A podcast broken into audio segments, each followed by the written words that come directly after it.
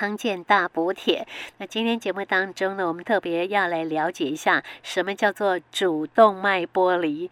好，听起来这个名词挺吓人的哈，因为我们常呃在电视画面呢或者新闻当中哈，听到某人哈年纪很轻，但主动脉剥离之后就离世了哈，而且他来得很快。好，你你你要做手术都要把握那个黄金时间呢，不然的话真的没有办法救哈。那我们今天特别针对这个话题，我们用电话连线的方是啊，邀请到阳明交通大学附设医院心脏外科的黄俊阳黄医师，跟听众朋友呢来做一些的说明这样哈。黄医师您好。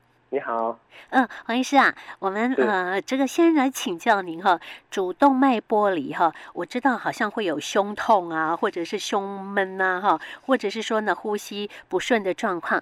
可是我发现好像心血管疾病的患者啊哈，也会有这样的表征哈。所以这第一点就是，我们觉得我们搞不清楚，我们胸痛、我们的背痛、我们的那个呃闷，好，我们的呼吸不顺，到底它。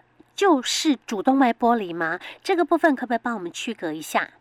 好的，那个呃，在我们平常的临床的病人身上了哈，其实确实胸痛、胸闷、背痛这个很常见。嗯，那当然这一些的症状它都不是一个很专一性的表征。是，但如果说哈，我们就只针对主动脉剥离这样子的胸痛的那个症状来讲的话，大部分哦会这样疼痛的病人，最主要他的胸痛会。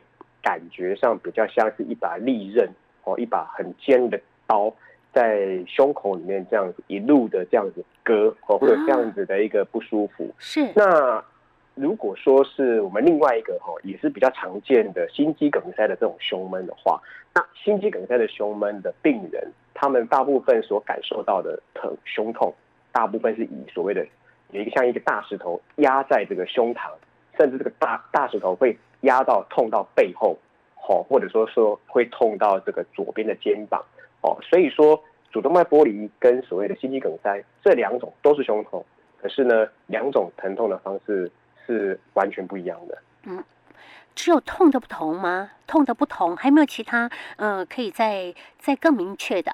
啊，好的，如果说呃，这个除了这个疼痛的不同之外，哈、哦，那。另外一个就是呃，病人哦最常口述的就是说，像心肌梗塞的病人，他胸痛痛起来之后，他基本上他不太会缓解，不会说因为你呃改变姿势啊，或者说哎呃注意力转移就就就不痛，不会，他就是会一直痛，痛到病人会知道说要跑去急诊室看医生。是是是。那主动脉剥离的病人的话，会有点不太一样哦。有对。如果说这个主动脉剥离呢，它有的时候在它刚发生的那一瞬间，可能那个剧痛会让病人觉得说哇，那个掏心裂肺的这样的疼痛。但是有一些病人，他痛完了之后，他哎会缓解，但是还稍微会有点隐约的疼痛。可是呢，这样的病人的话呢，通常还是知道说刚刚经历了一场很大的胸痛，然后现在还是稍微有一些疼痛，那他也会去急诊。哎，那但是呢，主动脉剥离有另外一群的病人，他可能一旦痛疼痛这样痛到呃发作起来了之后，一直到他去急诊的时候，他也不会缓解哦。这一群的话的病人是比较少的，所以就是说呢，在疼痛的这个持续性来讲的话，还是稍微有点不太一样。黄医生，我想请问一下，那他难道平常不会呃有一些的征兆吗？一来就很急又很猛吗？对，其实主动脉剥离的这个病哦，平常是不会有征兆的，因为平常的时候我们的血管都还是完整的，但是只有它在发病的那一瞬间，它发生了，然后产生疼痛了，那做了这个检查之后才会发现，所以基本上主动脉剥离的这种疾病是没有办法事前就预知，或者说用任何影像来预测的。是，那何谓主动脉剥离嘞？主动剥离的话，其实哈，它就是我们我我们简单讲，我们主动脉其实就是从心脏哈出来的一条呃最大的血管哦，你从心脏发出来，然后哦经过我们的胸部，然后一路到了肚脐那个地方，然后才分成左右脚的血管下去这样子。那这个主动脉它因为主动脉本身它是一个血管，那它的剥离的意思就是说，它这个血管的管壁呢产生了一个的它这个管壁的内壁。好，它产生一个破洞，那这个破洞呢，会让这个管腔里面的血从这个破洞灌进去。嗯，但是呢，这个破洞又不会让这个血整个破出去，而是这个血进去进去这个破洞里面之后呢，它会沿着这个血管的壁的中间一路的穿越进去，嗯，让这个血管壁里面整个都裂开来，嗯，然后一路就裂开。那这样，因为我们血管照理来讲，血管就只应该是只有一个管腔可以让血液流通过去，是。但是因为出现了这个内壁的小破洞，而让这个血呢，在又钻进去这个呃血管壁里面，产生了第二个。哦，这个腔室的路，那等于就是说这一条血管里面同时有两条路，一我们会讲一个是真的路，一个是假的路。那这个假的路就是后面那个小破洞所产生出来的路。那我们就说这个叫做主动脉剥离。那我想问，为什么会有假的这条路出现呢？哦、呃，对对，对啊，问题对，因为一般来讲的话，哈，会有这个假的路的出现的话，首先就是说，在这个病人的这个血管的内壁要产生一个小破洞，通常会产生这样的小破洞的病人，哈。啊，要么他就是本身有高血压的病史，是，哦，这个是一个，因为高血压的病人，他本身的血管的内壁，它容易呃会因为血压的上上下下的波动起伏，哈、哦，产生的一个小波动，而造成这样的问题。第二个就是说，有一少数的病人，他是所谓的先天性的遗传疾病，哦，那这个对一一少部分的病人，他因为先天性的遗传疾病，他的那个内血管的内膜内壁哦比较脆弱。也容易哈造成这个血液哈从这边灌进去，造成剥离。所以基本上两群病人都是主动脉剥离当中常常看到的，尤其又以就是高血压的病人为大多数这样子。嗯嗯，那黄医师啊，先天病呃先天性的疾病应该可以比较早发现吧？呃，对，先天性的疾病，其实就我们目前来讲的话，比较常看到的是叫做马凡氏症候群这个疾病。嗯、那当然，这个族群在我们的呃正常的这个呃人口里面来讲的话，比例不算多，大概万分之一的比率。是，所以说这个是可以先由哦、呃、之前的基因检测哦来来得知的。嗯，对，但是少部分。啊、哦，好，那我们理解，其实最大的问题来自于血压上上下下的起伏过大，而造成破洞。好，所以造成这个主动脉的剥离，那是不是我们控制血压就好了呢？就不会有这个问题了呢？对，基本上哈，血压哈要好好的控制哈，这个问题就会出现的比较少。哦，那不过因为哈这个高血压这个病程哈，呃，通常哈在这个一个人的这个年龄增长当中，它其实是慢慢增高的。哦，对于有高血压这个潜这个这个病史的人，可能会这样产生。所以说，为什么大部分？这个主动脉剥离发生的族群有很多的族群是集中在一个年轻人身上，譬如说三十岁到五十岁的这群族群的年轻人，他可能平常他不觉得他自己有高血压，但事实上他已经有一些高血压的这个状况存在，他只是他不知道而已。嗯，那又可能又每天就忙于工作，所以即使他知道了他高血压，可能他也觉得说好像身体很好，不需要吃药，所以这一群病人反而是高风险，而。对五十岁过后的病人，可能开始觉得啊，自己身体比较呃老化啦、退化的，觉得要这个可能要这个修身养性，可能反而会注意这个血压的控制。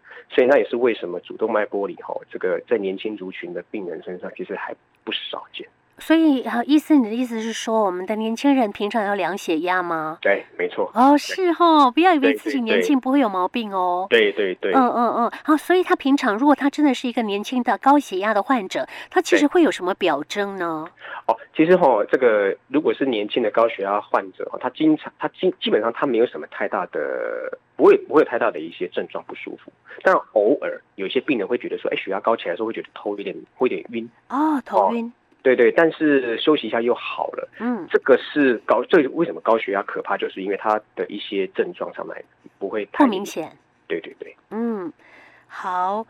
因为头晕，我们不会想说是高血压了。如果年轻人啊，但是至少这个你头晕的时候，你量个血压，至少这是很快就可以知道的事情。是是是，这个很简单啊，量血压哈，最好能够，嗯，因为我们有时候去看去医院呃看个病什么的，或者陪陪诊，你就量个血压看看哦。那如果你家族当中就有高血压的这样的一个遗传问题的话，您可能年轻的时候就要注意你血压的状况。没错，对哈，好，没错，好，那黄医师，我们就要再来问了哈。那那个主动脉剥离啊，哈，嗯，你刚刚讲到是都是非常急性危险的状态。我们这个情形，病人会休克吗？是被送来的多呢，还是自己走进来的多？哈，那我们一般来讲，手术的风险是很高吗？因为他不得不手术了。可是这个时候如果手术，呃，救救救得了命吗？呃，好，OK，好的。这个针对于这个主动脉剥离发生，一旦发生之后的一些命运哦，大概也跟 就是大家大概讲一下哦。其实近年来很多的新闻常常听到呃某些名人猝死啊，哈，这些的意外是主动脉剥离。其实主动脉剥离一发生的当下，哦，有大概可能有七八成的病人就是直接就是死在家里面，根本来不及到医院。哇，那这些病人可能他到了医院。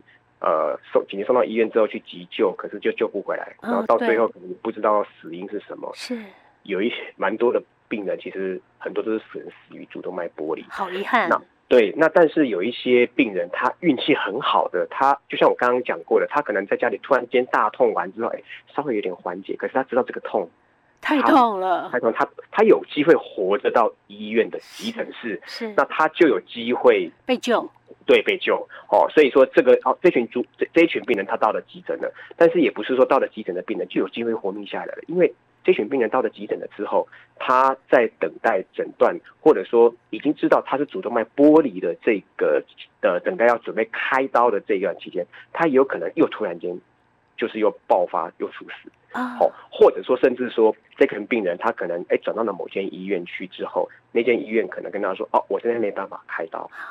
他要转院，可能在转院的过程当中，在救护车上面又猝死了。哦，所以真的能够进到手术房，而且能够平安的，的能够被救起来的几率到底高不高啊？呃，其实这个比例其实算呃，就是其其其实是还是我们我们觉得还是。呃，相对是高的，对，只要可以有机会到得了急诊，大部分都还是救得起来的。嗯哼，对对。我们杨大有两个案例，就在最近，是吗？是，好，是的。那所以，所以黄医师，你不要帮我们也连接着这两个案例的说明。哦，好的，好的。其实这两个案例哈，都是年轻人嘛，哈，他们其实都是在家里面突然间胸口大痛了一阵子之后，然后就直接觉得说啊，这个不太对劲。也一定要来急诊。嗯，到了急诊之后，还是隐约还是有胸痛，然后。那其实里面的时候，当然有呃，当下我们的急诊室也就马上判断出来这是主动脉剥离。那那时候我们就是会问哦，这个病人说，哎，呃，我们医院可以处理，那你想要在我们医院处理，还是说你有认识哪一个医院？你觉得你想要去的？那这些病人其实呃，但是我当下都会跟他们解释说，你转院。有猝死的风险，对，来不及，怕对，那当然你，你你你如果说在我们这边处理的话，呃，也不是说没有没有猝死的风险，但是至少时间可以节省很多，我们可马马上处理。是，所以运气很好，是病人就是当下是决定在我们医院处理。嗯、那那当然，这个四指紧急手术风险当然是高的，但是也都很顺利的，好、哦，在完成手术，然后在加护病房待完恢复期而活下来。嗯，真的很庆幸。好，他们算是运气好的了。是的，是的。好，好，那这是呃，我们目前的阳明交通大学的心脏团队已经可以成功抢救的这个呃主动脉剥离的这个案例有两个，一个是三十七岁的呃男子啊，另外一位是五十二岁的先生，其实年纪都不大了哈。好，那他们也都是有呃这个高血压病史吗？对，都有高血压。嗯哼，好，所以这我们刚才提到，这跟高血压的连结是相当大哈。对，那我可不可以请教一下，我们一般的呃心脏的手术，因为呃黄医生你自己本身也做心脏手术嘛哈。好，那主动脉的手术跟心脏手术来比较，是不是主动脉手术的难度更高？因为它更它是更更危险，还是说它是因为它有立即死亡的可能？是这样子的哈，其实是呃，我们的这个主动脉剥离哈，这个我们主动脉本身也有剥离也有分两型啊，一个是我们一般简单讲就是一个是 A 型，一个是 B 型了哈。嗯嗯。那 A 型的这种主动脉剥离，基本上它就是裂的部分非常靠近心脏，是。所以 A 型的假呃这个主动脉剥离的话哈，基本上它的手术方式其实就等同于一般的心脏手术。哦，了解了解。对，但是因为它跟心脏的手术又不太一样，因为。一般的心脏手术基本上就是针对心脏的呃冠状动脉还有它的瓣膜做处理，是。那它的主动脉基本上是正常的。嗯。那主动脉剥离的病人刚好是反过来，嗯，心脏正常，可是呢主动脉不正常。是。对。那这样子就会牵涉到一个问题，因为主动脉它本身是供应全身血管的一条高速公路。哦吼。所以说主动脉剥离的病人其实会比单纯只有心脏有问题的病人风险更高，是因为。它掌控了很多器官有没有足够血流的不确定性。嗯哼，对。假设我们今天就单纯就一个心脏就只有心脏有问题的病人，我们针对他做心脏手术。那心脏不好，我们还有机会用一下像叶克膜的这个心脏支持的机器，就单纯支持心脏，就让他哦这个争取多一点时间活下来。嗯。但是主动脉剥离的这个病人，万一他剥离的部位涉及到一些哈病人的这个内脏的一些功能上，让那些内脏它的血流不够，因为剥离以后它本身会造成那个地方的一些分支的血流不够，那很容易造成所谓的多重器官衰竭。哦。那即使手术做完了，那可是呢，它其余的一些器官可能也已经遭受到剥离的这个影响，而走向多重器官衰竭。嗯，所以说这样的病人，即使用叶克膜去支持，也不见得会回得来。嗯哼哼，所以所以嗯，不确定性比较高。是哦，那主动脉剥离它的手术时间也比较久，难度也比较高。对，嗯、呃，那不晓得我们的叶克膜跟那个所谓的体外循环机是一样的东西吗？因为在主动脉剥离的手术的部分，我好像可以要需要用到体外循环机，是吗？是的。对，没错。嗯，一样吗？两种东西不要、呃、不一样吧？呃，是不一样的东西，但是、uh huh. 呃概念上一样，但是在使用上面是完全不一样。对，那因为这两个东西基本上我们简单来说了哦，它就是支持心脏的一个机器，所以说它等于有点会取代心脏的功能。也就是说呢，嗯、两个机两种机器都是从病人的身上呢把血呢引流出来，然后经过机器的处理之后再回到病人的身上。哦，这是它基本。相同一样的概念，嗯，对，但是呢，心肺机的这种机器，它本身是适合于手术短时间，可能十个小时以内使用，而叶克膜的话呢，它是属于病人开完刀之后，它需要在加护病房打长期抗战的时候所使用的。嗯、最主要是因为这两个机器哈，这个人工心肺机，它在手术的时候，它有可以帮忙我们回收血液。的这个功能，嗯，那所以它本身，呃，我们在手术过程当中呢，这个会加蛮高量的抗凝血剂，让它在短短的十个小时之内，哦，可以就是让病人的血液呢不会凝固，那我们可以顺利把手术做完，并且可以回收血液啊。但是呢，这么这个抗凝血剂用太高的话呢，也我们为什么我们只有在十个小时之内使用这么高量的抗凝血剂？是因为高量的抗凝血剂，它有可能会造成病人的脑出血啊，多重器官出血，所以说呢，我们不敢给它用在开完刀之后的长期的使用。所以在病人下了刀之后，如果他还是需要支持的这种呃心脏的东西的话，我们就换成叶克膜，因为叶克膜它本身的话，它的抗凝血剂不用太高量，低量就好了。嗯、那它除了这样子的话，好处就是它可以支持心脏。然后第二个就是说呢，病人的身体不会长期处于一个很容易出血的状态，相对来讲安全。嗯哼，好，所以这样子来分别的话，就是说我们在开这个主动脉剥离刀的时候，我们在开刀的过程当中，我们会使用这个呃叫做人工心肺机。对，好，那呃至于说那个叶克膜是事后的事情。对，没错。是哈，好，那呃呃黄医师，那这整个我们在办理在做进行这个主动脉剥离的话，时间很长吧？在整个的手术的时间，可能要看他的问题有多严重来进行手术嘛，哈。是的，嗯，他可能会有什么样的这个呃，您你你们需要在操作机器的部分，他还要再修补什么什么吗？哦，对，这个哦，如果说是以 A 型的，我刚刚讲的 A 型的这个最急的主动脉剥离来讲的话，哦，因为这个主动脉的部分，因为它是很靠近心脏的，嗯，如果说这个主动脉剥离的部位，它虽然靠近心脏，可是它还没有影响到心脏那附近的一些构造的话。简单的用人工血管把那一段有问题的地方换掉就结束了，是，这是最幸运的病人。这样多久时间？这样子的话，其实大概手术时间六个小时就可以做完。哇，六个小时哦，还算短的了。但嗯，对对对，但是有一些主呃有一些类型的，一样是 A 型主动脉剥离的病人，可是他剥离的范围已经直接侵犯到了心脏的瓣膜，还有心脏的冠状动脉，因为心脏的瓣膜跟心脏的冠状动脉就刚好在心脏跟主动脉的交接处，嗯哼，如果连那个地方都被侵犯到的话，那手术就会变得更困难，因为连他的瓣膜也要换掉。他的冠状动脉也要重新接起来，嗯，所以这个手术的话，可能开下去的话，可能会将近快八小时到十个小时左右。是严重的程度是以他拖太久才来，或者是他很快就来的关系，还是说严重性？他当时、哦、当下发生的严重性？对，当下发生的严重性。哦，来判断我要怎么样修补？对，没错，没错、哦，是这是 A 型靠近心脏后，对对对。另外有一种呢，B 型是什么状态？B 型的状态的话，就是说它裂的这个部分哦，离心脏比较远，oh. 也就是说，可能大概是在我们的呃，可能因为我们的心脏出来之后哈，会有一些分支嘛，哈，会分会先分出去到脑部的血管，然后再接下来分给双手，然后再接下去分给下肢嘛。这个玻璃的部分 B 型的话，通常是裂在就是说。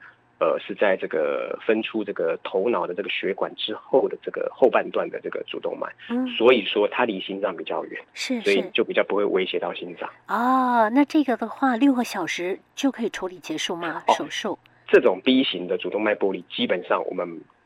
我们我们第一时间，大部分的病人不需要接受手术，哦，只要把血压控制下来就可以了。啊、哦，这样哦，那就好加在。可是他会 他会那么痛，痛到说那个像用一把刀刺下来这样，对，也是会。哦，也是会啊，也是会。好，我们希望如果真的发生这种状况，还是 B 型的好了哈，因为用药就可以处理了哈。没错，是是。然后好，这个呃整个手术的一个状况，就要以你有多严重，我们医师群，我们的整个的呃抢救团队就要花多少时间去做你的这个手术的呃这个修补了哈。好，我们当然当然都是跟大家讲说，就是能够早期发现这种可以危险因子，我们就要先把它阻断，才不会发生到后面。的状况哈 是，是，所以呃，那黄医师，你的意思就真的真的就是控制血压的问题吗？还是说我们需要什么情绪的控制啊，或者什么什么等等，或者饮食的控制的部分，才能够避免发生？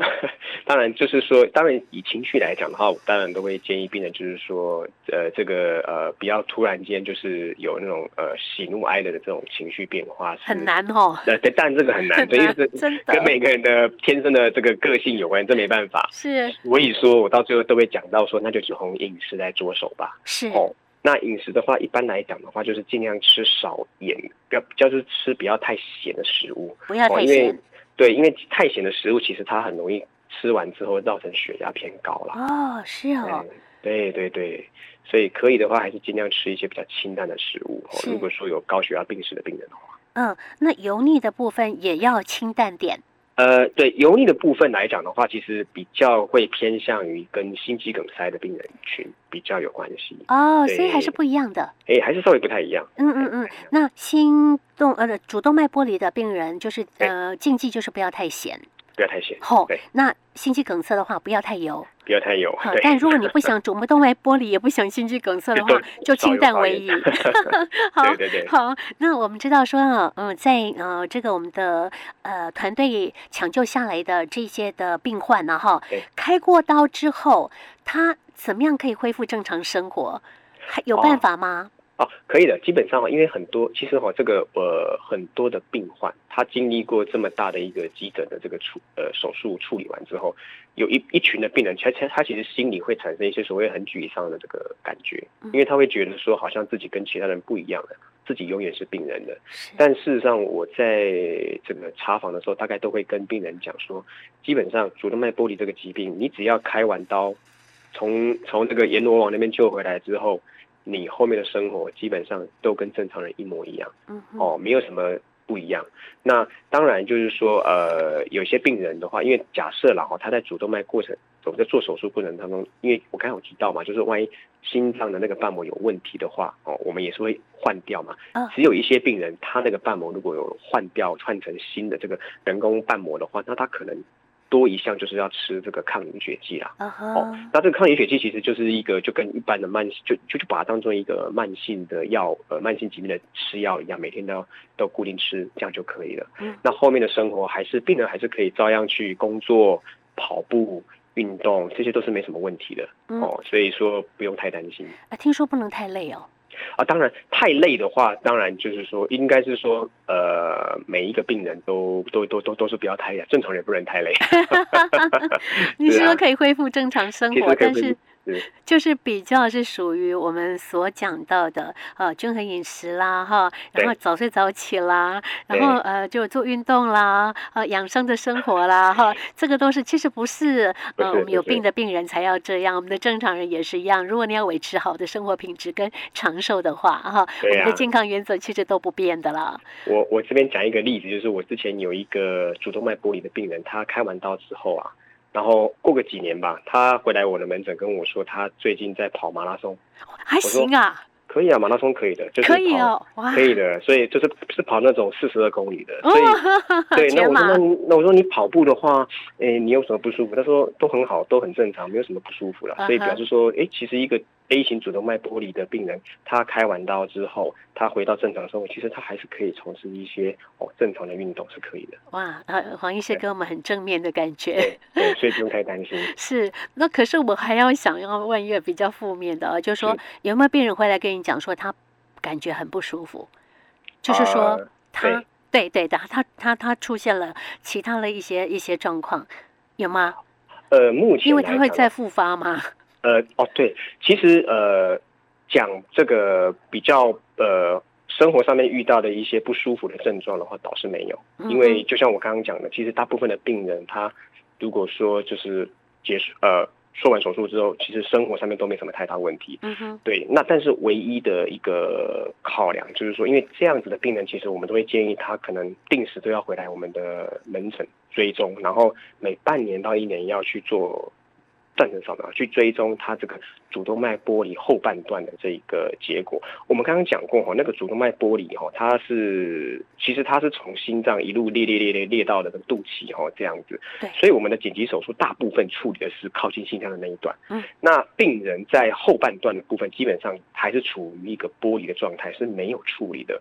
但是呢，这一段这个没有处理的这个主动脉，因为它离心脏比较远，所以它日后会。会产生其他扩大的这些问题，其实说真的不大，只有大概好一成的病人，他有可能在日后在后半段的主动脉会产生扩大的主动脉瘤的这个情况啦。嗯哼，哦，那只有这一群的病人才需要再做进一步的处理。可是呢，这群病人基本上平常在日常生活，他也不会觉得任何的不舒服，都没有。嗯是是是，对对，所以只有这样子。嗯哼，好，那听黄医师这样讲的话呢，其实你就算做了手术之后呢，你还是要做一些的，呃，像我们刚刚讲到半年到一年之间的回诊。对，那这个回诊呢，照片子啊等等，以及呢，呃呃，这个好的一个生活的健康生活的模式哈，这个都是非常必要的。是的，好，好。那如果说还有什么呃不清楚的部分呢，我觉得您当然就是要洽询您自己本身的医师了，或者是说我们的呃心脏外科的黄俊阳医师也可以给您做参考哦。嘿，黄医师，谢谢你。不会不会不会，嗯，好，谢谢黄医师。那我们今天的访问就到此。好的，再见。好好，再见。谢谢。好，拜拜。